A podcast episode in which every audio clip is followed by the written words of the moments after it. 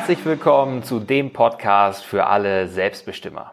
Ich bin Martin Stemmeisen und als Selbstbestimmer Coach unterstütze ich dich dabei, deine Potenzialperlen zu nutzen. Heute wieder eine Interviewfolge, auf die ich mich schon freue. Äh, mussten den Termin schon mal verschieben, ja, Corona und andere Dinge sind dazwischen gekommen, also es ist ja viel los bei allen. Ähm, und ich freue mich deswegen ganz besonders, dass ich heute Dominik Forster zu Gast habe. Dominik ist Ex-Junkie, Ex-Dealer, Ex-Knacki, Autor und Drogenbriefing-Referent. Drogenbriefing-Referent ja. wollte ich sagen. Ja, passiert mal. Ähm, und Dominik ist heute hier zu Gast. Wir wollen ein bisschen über das Thema sprechen, das viele Leute selbstbestimmt und das sind Drogen. Dominik, herzlich willkommen. Schönen guten Tag. Ja, das erste Mal, dass ich einen Referenten bei mir im Podcast habe. Ja, es ist so ein Zungenbrecher-Titel. Äh, ja, so zu viele Rs auf kurzem Raum, auf kleinem Raum. Ja, Dominik, ich habe es eben schon gesagt, du bist ähm, Ex-Junkie, das sagst du ganz klar von dir selber. Ne? Das ist ja. jetzt nichts, was ich mir jetzt eben kurz aus den Fingern gesogen habe, sondern so sprichst du von dir selber. Ex-Junkie, Ex-Dealer, Ex-Knacki. Ähm, aber auch als Autor und Drogenbriefing-Referent, ich kann es ja doch. Ähm, und deswegen interessiert jetzt ganz an erster Stelle natürlich, wie hat das alles angefangen bei dir, ne? Mit den Drogen. Ähm, wie bist du mit Drogen in Kontakt gekommen und wann vor allem? Also mit Drogen bin ich das erste Mal in Kontakt gekommen, also mit illegalen Drogen auf jeden Fall. Äh, da war ich 17, mhm. relativ spät, weil so eine Karriere äh, beginnt ja meistens so mit 13, 14. Kann auch schon wesentlich früher stattfinden. Ich bin da aber eher untypisch. Mhm. Der Weg dafür hat sich aber mit 13 schon geöffnet, weil ich bin auf eine Hauptschule gekommen, weil ich mit neun Jahren vom Werkstattdach von meinem Papa gefallen bin, von der Firma. Da hatte ich einen dreifachen Schädelbasisbruch mit Innenohrabriss. Ach, krass. Und im Prinzip haben die Ärzte gesagt, das war's. Also wenn er Glück hat, ist er schwer behindert. Er wird nie wieder laufen können, lesen, sprechen, können sie alles vergessen. Und ich habe mich äh, sehr schnell regeneriert, aber ich bin ja mit neun darunter gefallen, musste also neu sprechen, mhm. laufen und das ganze Zeug wieder lernen. Und das ging nach außen hin auch recht gut. Also nach einem halben Jahr habe ich schon wieder Kopfball beim Fußball gemacht und war da am Fußballplatz, alles super aber ich bin in der Schule nicht mehr so hinterhergekommen. Ja, klar. Demnach habe ich den Sprung auf Realschule und Gymnasium nicht geschafft, weil Schule, ich habe es nicht mehr verstanden. Also hm. ich war schon anwesend, habe auch irgendwie so Dreier, manchmal auch eine Zwei geschrieben, super. Aber halt äh, das ganze Konzept Schule habe ich nicht verstanden. Und dann musste ich auf eine Hauptschule. Mhm. Und die Hauptschule, das war so die, die berüchtigste in ganz Nürnberg. Und ich musste dahin, weil ich halt da in der Nähe gewohnt habe. Ne? Ja, und klar. da war ich dann 13 und war der kleinste, schwächste und dünnste und habe da vier Jahre in die Fresse bekommen, wurde angespuckt, Hausaufgaben weggenommen und zerrissen. So der typische Spast, wie ich mich immer bezeichne oder hm. wie die anderen mich bezeichnet haben. Und der Grund, warum ich da so klein und schwach und dürr und äh, kaputt war, waren zum einen ähm, quasi meine Eltern, weil die selber süchtig sind, aber natürlich auch der Dachsturz. Ja. Weil ich war mit 13, 14, 15 dann eher wie 10, 11, 12. Also halt drei Jahre zurück, ja. während die anderen einen extremen Schub gemacht haben. Und da hat sich dieser Weg geöffnet. Für oh. die Drogen dann später. Krass, ja, das, das ist natürlich heftig. Wie, wie viel Zeit hast du verpasst nach dem Sturz? Also wie lange warst du nicht in der Schule? Hat dann auch so eine Wissenslücke dazu beigetragen, dass du dann auf die Hauptschule musstest? Oder war es dann wirklich eher, dass du das Konzept Schule so nicht mehr verstanden hast? Ich hab's nicht, also das Konzept, es, es, es war mir egal halt. Das Einzige, ja. was mich gefreut hat oder Spaß bereitet hat, war halt das Fußballspielen irgendwie draußen, weil ähm, ich wollte immer Fußballprofi werden mhm. und war auch mal eine Zeit lang recht gut. Wollte dann auf so ein Fußballinternat nach Unterhaching gehen und so und äh, dieser Dachsturz, der hat auf jeden Fall auch dazu beigetragen, dass das dann nicht mehr so funktioniert hat. Ja, klar. Ich war seltsamerweise nur drei Wochen im Krankenhaus, also paar Tage im Koma. Dann äh, mit dem Rollstuhl haben sie mich dann quasi rausgeschoben und nach einem halben Jahr wieder Kopfball beim Fußball gemacht. Also Das ging ja wirklich sehr schnell, ey. Meine Schädelknochen, die waren auch noch nicht wieder zusammengewachsen. Und die Ärzte haben quasi, was macht der Junge da? Und da dachten alle halt, ich habe einen Hirnschaden. Ja. Was ja äh, in gewisser Weise auch so gewesen ist. Aber ähm, ich war halt einfach froh, dass ich am Leben bin. Ne? Ich mhm. wollte so viel raus, wie es geht. Fußball spielen, Schule hat da nur genervt. Also ja. ich habe es nicht verstanden oder ja, es war ja, einfach krass. Nicht ja, wichtig für mich. Ja, das ist auf jeden Fall ein einschneidendes Erlebnis und dass man danach froh ist, am Leben zu sein, gerade auch als Kind, das kann ich äh, mir vorstellen, dass man dann nicht sagt, alles klar, jetzt sechs Stunden hier auf dem Arsch sitzen und äh, Mathe, Bio und den ganzen anderen Kram hier sich vorbeten lassen. Das äh, klingt auf jeden Fall einleuchtend. Ne? Und dann bist du in der, auf der Hauptschule gewesen und ähm, bist das erste Mal mit illegalen Drogen in Kontakt gekommen. Hast du davor auch schon mit legalen Drogen sicherlich äh, Kontakt gehabt? Wie sieht das mit Zigaretten, äh, Alkohol und so aus? Ist das, spielt das ein Thema bei so einer Suchtkarriere oder bei deiner Suchtkarriere? Spielt bei jeder Suchtkarriere auf jeden Fall eine Rolle und war demnach auch bei mir so. Also die ersten Kontakte waren mit den legalen Drogen, äh, Tabak und Alkohol. Ja. Ich bin damit aufgewachsen, weil mein Papa äh, ist mittlerweile äh, ja schwerer Alkoholiker, hat sich auch behindert gesoffen. Der sitzt in einer Alkoholiker-Endstation und wartet da auf seinen Tod. Also alle Organe kaputt, alles richtig kaputt. Heftig. Und meine Mama das gleiche Spiel nur mit Medikamenten. Und die waren beide extrem starke Raucher, also 50 Zigaretten am Tag, beide in der Wohnung. Ich bin quasi auch in diesem Rauch äh, irgendwie aufgewachsen und ja.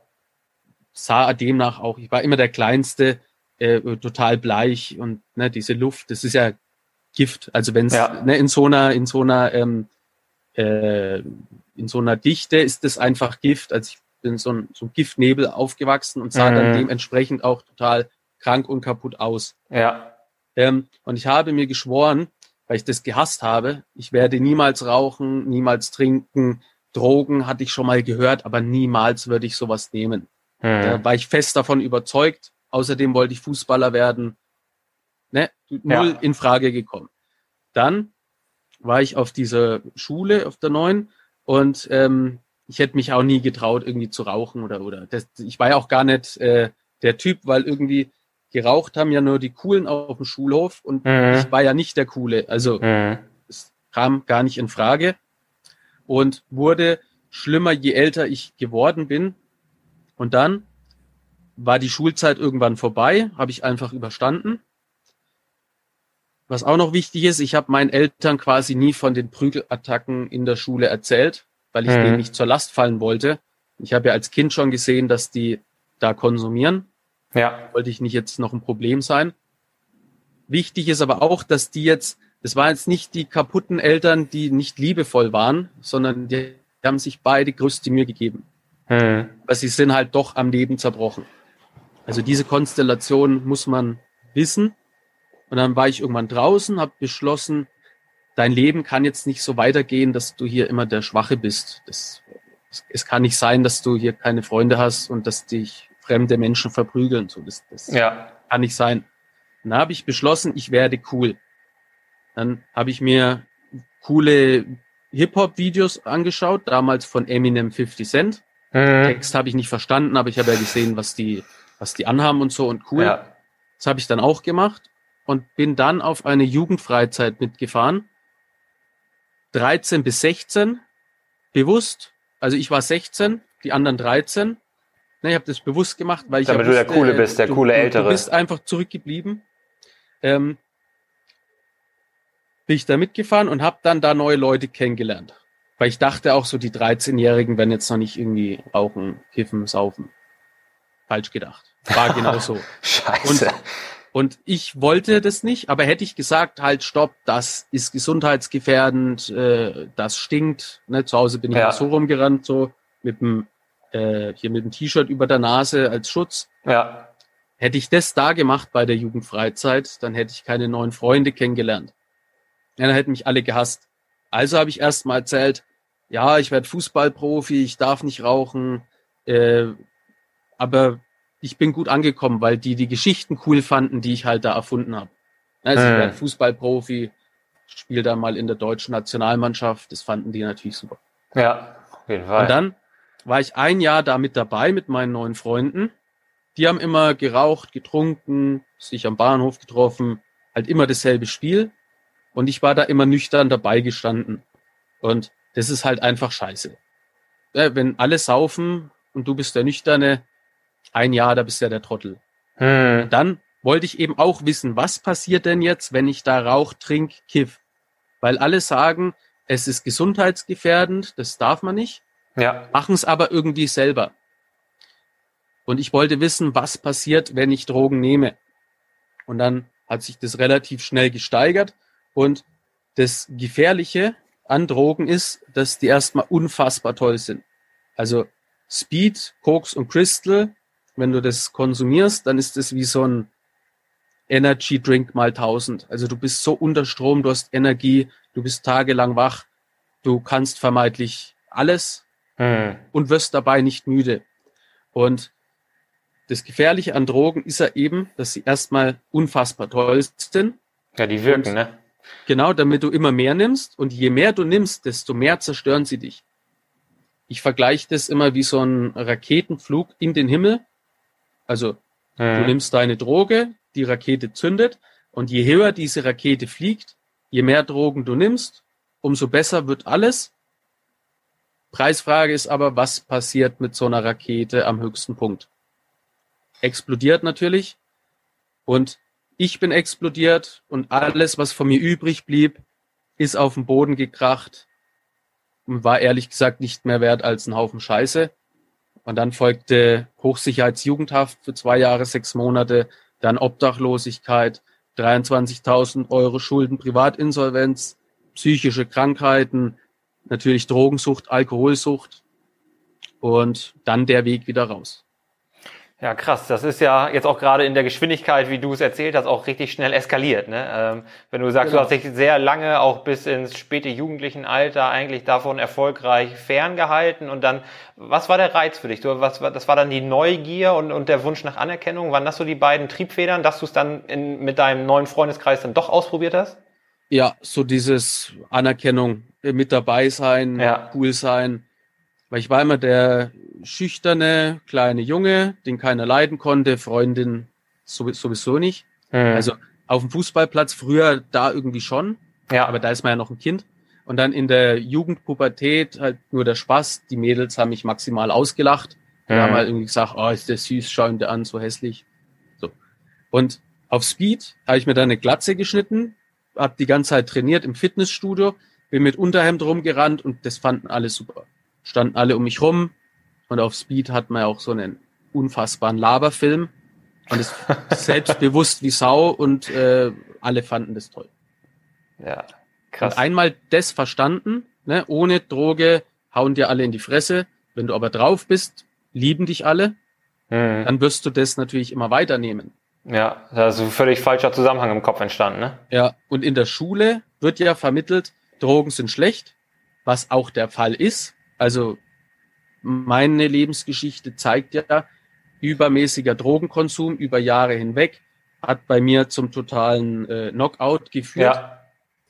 Aber der Fehler, den auch alle immer noch machen, ist, man erzählt den Leuten nicht, dass Drogen erstmal toll sind.